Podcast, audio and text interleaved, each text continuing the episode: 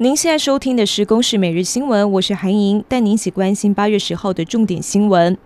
今年第六号台风米克拉今天上午生成，由于距离台湾相当靠近，中央气象局在上午十点半同时发布了海上及陆上台风警报，高雄、屏东跟台东要慎防豪雨。至于暴风圈侵袭的几率是以澎湖县最高。行政院长苏贞昌今天视察了中央气象局，除了为气象局同仁加油打气、呼吁国人做好防台准备之外，也宣布政府已经编列十亿元的气象资讯之智慧应用计划，强化资讯基础建设的经费。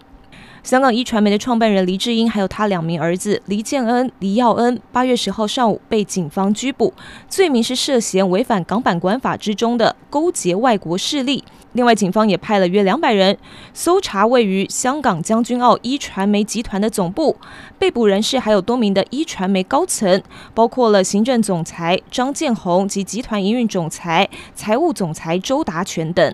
美国卫生部长阿扎尔昨天抵台，今天上午拜会了总统蔡英文。蔡总统强调，阿扎尔的来访是台美防疫合作重要的一大步，而且政治因素不应该凌驾在健康人权之上。世界卫生组织 （WHA） 排除台湾的参与是违背一位普世人权的原则。而阿扎尔下午也跟卫福部长陈时中签署了台美卫生合作备忘录。南韩在周末遭遇了暴雨侵袭，中南部出现洪水跟土石流，严重受创，还有民众车辆受困在河中，差点灭顶。消防员救援的时候险象环生。